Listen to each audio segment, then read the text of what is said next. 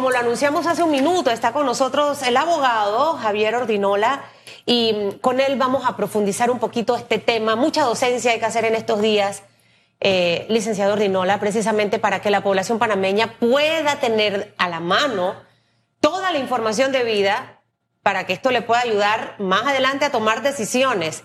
Porque de la percepción y de lo que hay mucho circulando en redes puede también darse muchísima confusión. Y vamos a empezar eh, hablando un poquito del caso de la esposa del expresidente Ricardo Martinelli, quien fue anunciada como su compañera de fórmula y que precisamente el día sábado, al momento de ingresar toda la información a la página del Tribunal Electoral, este se la rechazaba.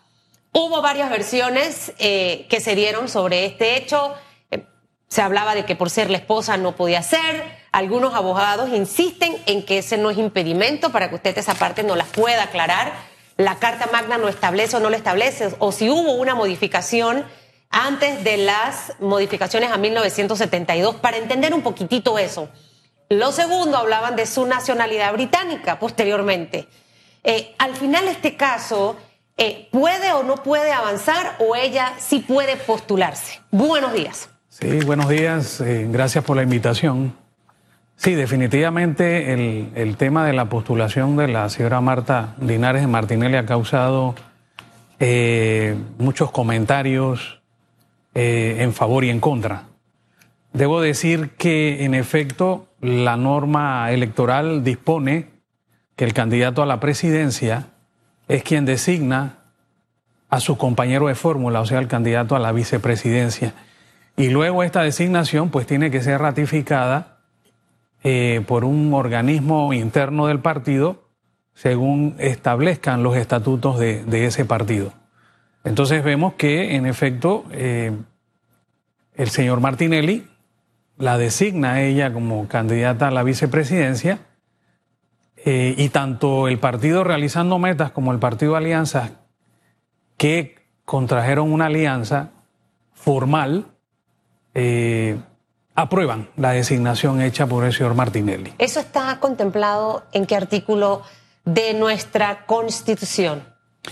Eh, bueno, el tema de la, de la posibilidad está contenida en el Código Electoral. Okay como el código electoral siempre es reformado cada cinco años y hay un texto único, entonces los artículos eh, varían. No recuerdo ahorita mismo el artículo que lo contempla, pero en efecto así es. Así es, eso está eh, en el, contenido de, de, nuestra legislación electoral. ¿Qué dice la Constitución en relación a esto?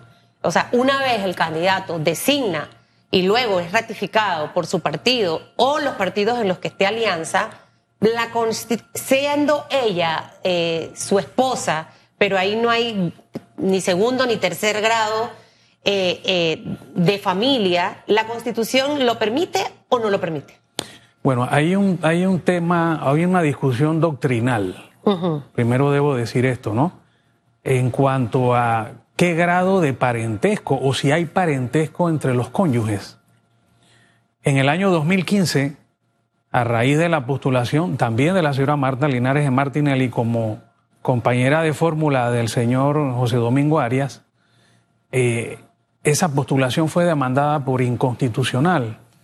Y la Corte, en efecto, en la reflexión que hace en la sentencia, manifiesta eh, que se entiende que sí hay un grado de parentesco entre los cónyuges. Eh, en ese sentido, también recuerdo de dicho fallo que el procurador de la administración, el licenciado Oscar Seville, eh, en su vista fiscal, mantuvo la posición de que en efecto el cónyuge no tiene grado de parentesco, es simplemente la cónyuge. Y fíjese que revisando la constitución política, pareciera que le asiste un poco de razón, porque si revisamos, por ejemplo, el artículo 25 de la constitución, que manifiesta que nadie puede declarar en contra de su cónyuge, o los parientes del segundo grado de afinidad y cuarto de consanguinidad, vemos que la norma constitucional sí habla directamente de la persona del cónyuge, cuando el 193 eh, no habla de, de, esa persona como tal, ¿no? ¿Tendrá un grado de influencia ese fallo que emitió la Corte Suprema de Justicia en el año 2015 y que señaló lo que usted ha eh, indicado, que en efecto hay un grado de parentesco entre el cónyuge, que en este caso es la señora eh, Marta Linares, y el señor Ricardo Martinelli para impedir la candidatura a la vicepresidencia de la República, porque ayer se presentó el documento por formal, pero no hubo una respuesta por parte del Tribunal Electoral. Entonces la información que manejan los medios de comunicación es que el Tribunal Electoral tiene tres días para pronunciarse si valida o no eh, esta candidatura a la vicepresidencia. Correcto. Lo que ocurrió eh, con la señora Linares de Martinelli fue lo siguiente. El día sábado ellos eh, hicieron la postulación a través del módulo electrónico que hay en el Tribunal Electoral. Eh, hay un enlace de los partidos con ese módulo del Tribunal Electoral para realizar la postulación por esa vía.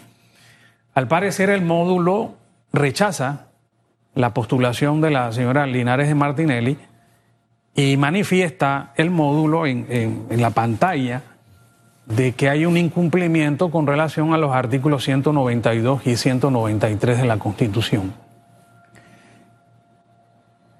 Al referirme a la sentencia del 2015, debo decir que en ese momento eh, se arguye de que se violenta el numeral 2 del artículo 193, que dice eh, que los parientes por el segundo grado de afinidad y cuarto de consanguinidad no podían ser candidatos por en, la, elección que siguiera, porque en efecto ella era, o se entendía que era pariente del señor Ricardo Martinelli, que ostentaba en el periodo 2009-2014 la presidencia de la República. Entonces, a juicio mío, en ese sentido, eh, la situación sí encajaba encajaba la redacción del numeral 2 del 193 con la situación que ocurría con la señora Marta Linares de En ese momento. En ese momento. Ahora, los tiempos cambiaron. Vamos a ponerlo desde ese punto de vista eh, en varios aspectos. Como usted bien ha mencionado, el Código Electoral ha recibido un centenar de modificaciones porque terminado el periodo electoral inmediatamente se sienta la mesa que trabaja en reformas al Código Electoral. Y segundo, en este momento el señor Martinelli ya no es presidente. Entonces no sé si ese elemento diferenciador en estos tiempos, 2023, sería un factor determinante para lo que mencionaba Félix, de que en tres días el Tribunal Electoral debe fallar eh, en relación a este caso, dar su, su veredicto o su opinión concreta. Porque esto es como todo como una vorágine de mucha información que hay. Usted ve por aquí una cosa, ve por allá la otra y no le hace bien al elector, que se puede confundir cada día más y eso puede interferir al momento de que emita su voto, licenciado. Sí, lo que ocurrió ayer fue que los abogados del partido realizando meta se apersonaron ante el Tribunal Electoral, organización electoral, para presentar de manera física la postulación de la señora Marta Linares de Martinelli y en efecto fueron recibidas la documentación. Esto no quiere decir que la postulación ha sido admitida, simplemente se recibe la documentación y en efecto el Tribunal Electoral, a través de organización electoral, tiene tres días para admitir o rechazar la postulación de la señora Marta Linares de Martínez. ¿Usted es de la tesis que la señora Marta es elegible o inelegible para el cargo que que aspira. Y usted mencionó, por ejemplo, el fallo del año 2015 que en efecto aducía el artículo 193, eh, específicamente el numeral 2, que habla de los parientes dentro del cuarto grado de consanguinidad y segundo afinidad del presidente de la República, que obviamente en su momento era el señor eh, Ricardo Martinelli, por eso se declara la inconstitucionalidad. Pero ahora también el Tribunal Electoral, dentro de la notificación de este módulo de postulación electrónica, hace referencia al mismo artículo de la Constitución, el 193, pero hay abogados que han llevado el planteamiento al numeral 5, que dice, los parientes dentro del cuarto grado de consanguinidad o segundo afinidad del presidente de la República, y se entiende en el escenario eh, político de darse que el señor Ricardo Martinelli llega a la presidencia de la República, ¿Cómo quedaría entonces ese escenario jurídico con la señora Marta Linares de Martinelli? La Constitución también habla de que las personas, los, parientes no pueden conformar el Consejo de Gabinete. Correcto. A ver, en efecto, eh, si usted compara la redacción del numeral 2 y el numeral 5 del- de la constitución política pareciera definir la misma cosa. Ahora bien, ¿cómo, cómo pensar? Habría que, siento yo, hacer un, un poco de adivino o tener una bola de cristal para suponer que, bueno, si yo me postulo, yo voy a salir electo. Eh, eh, eh, ahí hay una situación, y debo decir también que en la constitución del 46 eh, ese- existía esta prohibición, pero la prohibición sí era literal porque mencionaba de manera directa al cónyuge. ¿Ok? Cuando la reforma de la constitución en el año 72, eh, el- la palabra candidato sale de la redacción del artículo. Hemos tenido eh, eh, reformas el- eh, de, de la Constitución, la última reforma más completa en el 2004, y el resabio este o la situación esta permanece. ¿Qué ocurre? La función del Tribunal Electoral es interpretar la ley electoral. La función de la Corte Suprema de Justicia es interpretar la Constitución. Pareciera, pareciera, si lo vemos así, que la redacción pudiera permitir la postulación de la señora Marta. Pareciera.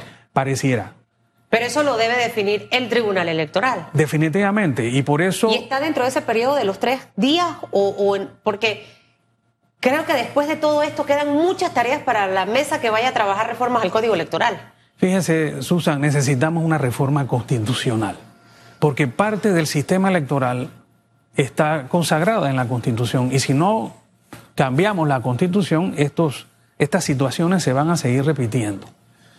Eh,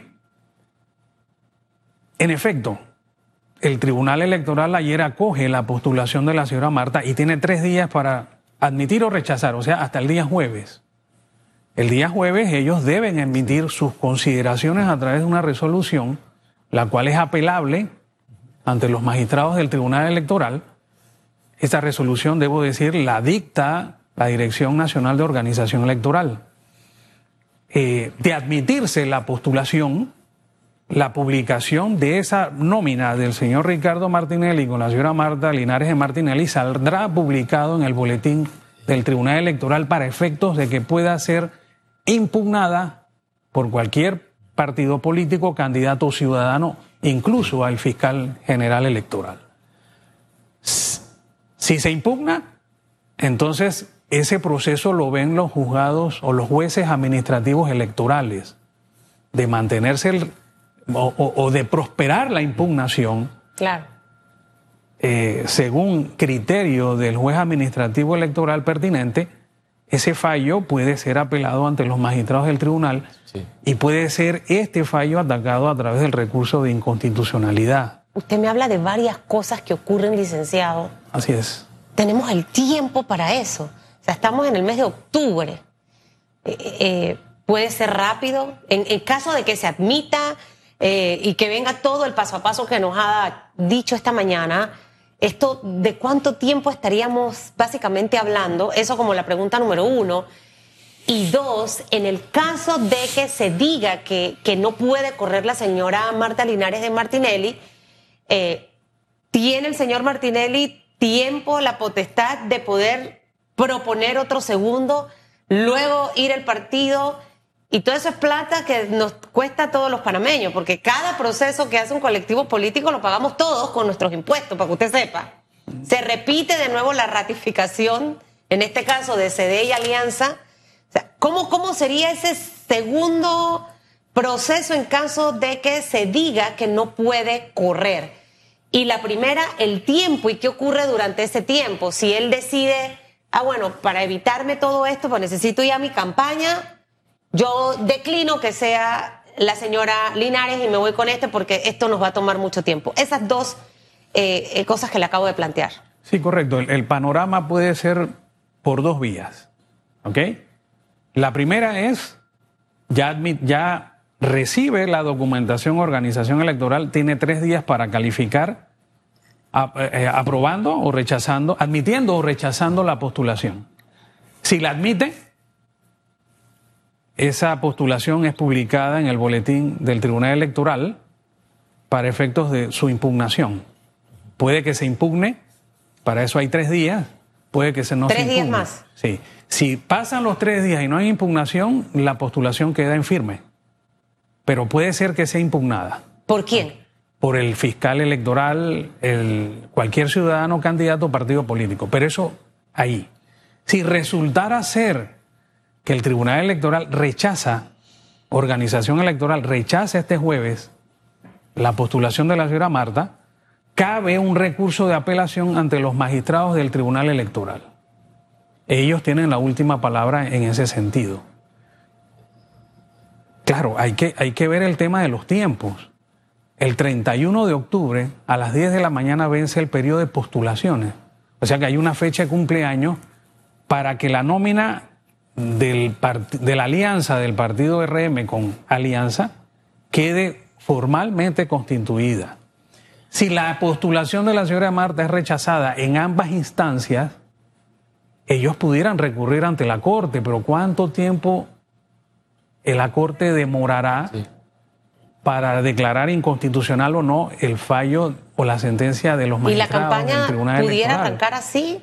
¿Con, con Digo, ese? eh, eh, eh, obviamente, lo más lógico sería que si esto ocurriese, esto último que acabo de decir ocurriese, eh, se tomara la previsión de nombrar o designar otro compañero de fórmula, que para eso todavía tiene eh, ambos partidos de esta alianza oportunidad de poder realizar. Hasta el 30 de octubre. Hasta el 31 de octubre. 31 de octubre. A las 10, a las 10 de la mañana. Y si se pasa octubre, no tendría entonces la posibilidad de reemplazar a la figura de Marta Linares de Martinelli, porque también hay dos puntos que podrían suceder en este escenario político y también viéndolo con el tema judicial donde el expresidente Ricardo Martinelli es procesado. Supongamos este escenario que las dos instancias del juzgado, eh, la dirección de organización electoral o el juzgado administrativo que dirima esta causa, rechace la postulación, va al pleno del Tribunal Electoral, también se rechace, quede Martinelli corriendo solo a la presidencia de la República sin un compañero de fórmula, y también podría darse la casualidad de que sea inhabilitado por el caso eh, New Business. Entonces, esta alianza conformada por dos colectivos políticos realizando metas y eh, el partido Alianza podría quedarse hasta sin candidato presidencial. Porque la norma tiene un vacío. Ya eh, eh, en ese nivel, en ese escenario antes de las elecciones, no se puede colocar a a nuevos candidatos.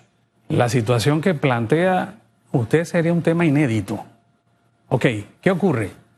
Si la postulación de la señora Marta es rechazada por el tribunal, se agota la instancia eh, o la vía gubernativa, entendiéndose por ella las instancias del tribunal electoral, eh, el señor Ricardo Martinelli pudiera correr solo, sin candidato a la vicepresidencia. Si en el interín, que, lo, que no sé, me parece como complicado porque los tiempos no dan, si la sentencia emitida en el caso New Business eh, quedara en firme, en efecto el, el- el- el señor Martinelli quedaría inhabilitado. Habría que ver qué pasa con la postulación de la señora Marta. Si en efecto también es rechazada y no puede ser, estaríamos eh, viviendo una situación que, que- que no hemos Inédita. vivido. Porque entonces el, partido se quedaría sin poder realizar una postulación. Debemos recordar que la postulación del candidato a la presidencia se hace por elección primaria. Eh, ya los tiempos para la elección primaria pasaron. Y la ley electoral no prevé cómo reemplazar candidatos ante esta situación. Y en el y este caso sería peor, porque son los dos, serían los dos candidatos, a presidente Y a vicepresidente. vicepresidente de la República. Definitivamente que eh, este precedente político en nuestra historia política marca un referente, otro más. Eh, pero quisiera también aprovechar, y creo que la, la docencia que hemos hecho con este tema específico debe abrir un poco el horizonte a nuestros televidentes y radioescuchas, que es básicamente lo esencial en este momento. Ahora bien, Alianza Territorial, señor Ordinola. ¿Qué hemos visto en este proceso de elecciones eh, rumbo a mayo 2024? Figuras que pertenecen a un partido político, pero que corren por la libre postulación y lo pueden hacer. ¿Qué hemos visto en esto? No tenemos una alianza per se, no sé qué vaya a pasar de aquí al 31 de octubre, pero ya hay una alianza parcial eh, con ciertas eh, posiciones de representantes, diputados y alcaldes. Mediáticamente, CD, Partido Popular y el panameñismo dan a conocer esto, pero es conocido que otros colectivos políticos también hacen estas alianzas territoriales sin evidenciarlas. De hecho, he estado conversando con... Ah, no, pero si yo tengo la posición de San Miguelito aquí con RM, yo santo, acá tengo esta con el PRD. O sea que lo que evidenció CD, PP y panameñismo ocurre bajo la mesa, por decirlo de alguna forma, y al final el elector todavía más confundido queda. Claro. Ese tema de, las alianzas territoriales o parciales, eso no está eh, contemplado en, la ley electoral. Eh, la ley electoral prevé la posibilidad de hacer alianzas formales y para efectos de todos los, los cargos de elección popular. ¿Qué ocurre? Que en la reforma electoral se introduce este tema de las reservas que supuestamente los partidos pueden hacer de ciertos cargos o de ciertas candidaturas para efectos de si se llevaban o se realizaban alianzas, poder postular entonces eh, y no realizar procesos internos para escoger candidatos y después, debido a las alianzas, entonces bajar a los candidatos que fueron escogidos, ya sea por primaria o por otro mecanismo eh, que, que establecen los estatutos. ¿Qué ocurre? Que esto está permitiendo lo que estamos viendo ahora. Y también el Código Electoral está permitiendo que cualquier partido pueda postular a un candidato que necesariamente no sea miembro de su partido.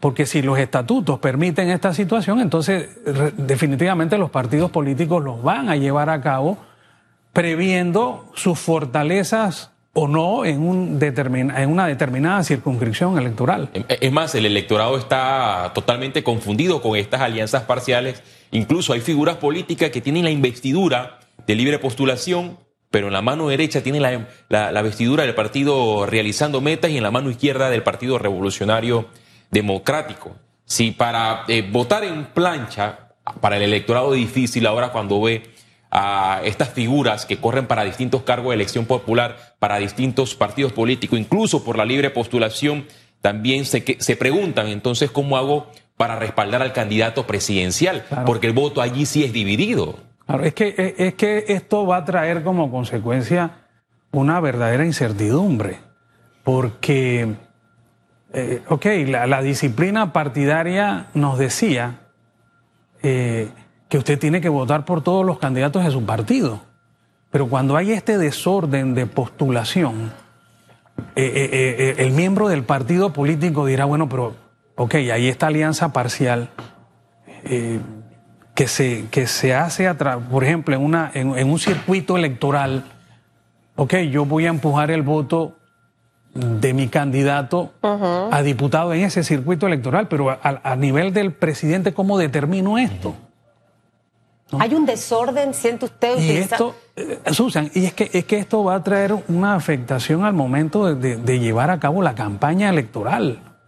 Entonces, usted menciona un arroz con mango.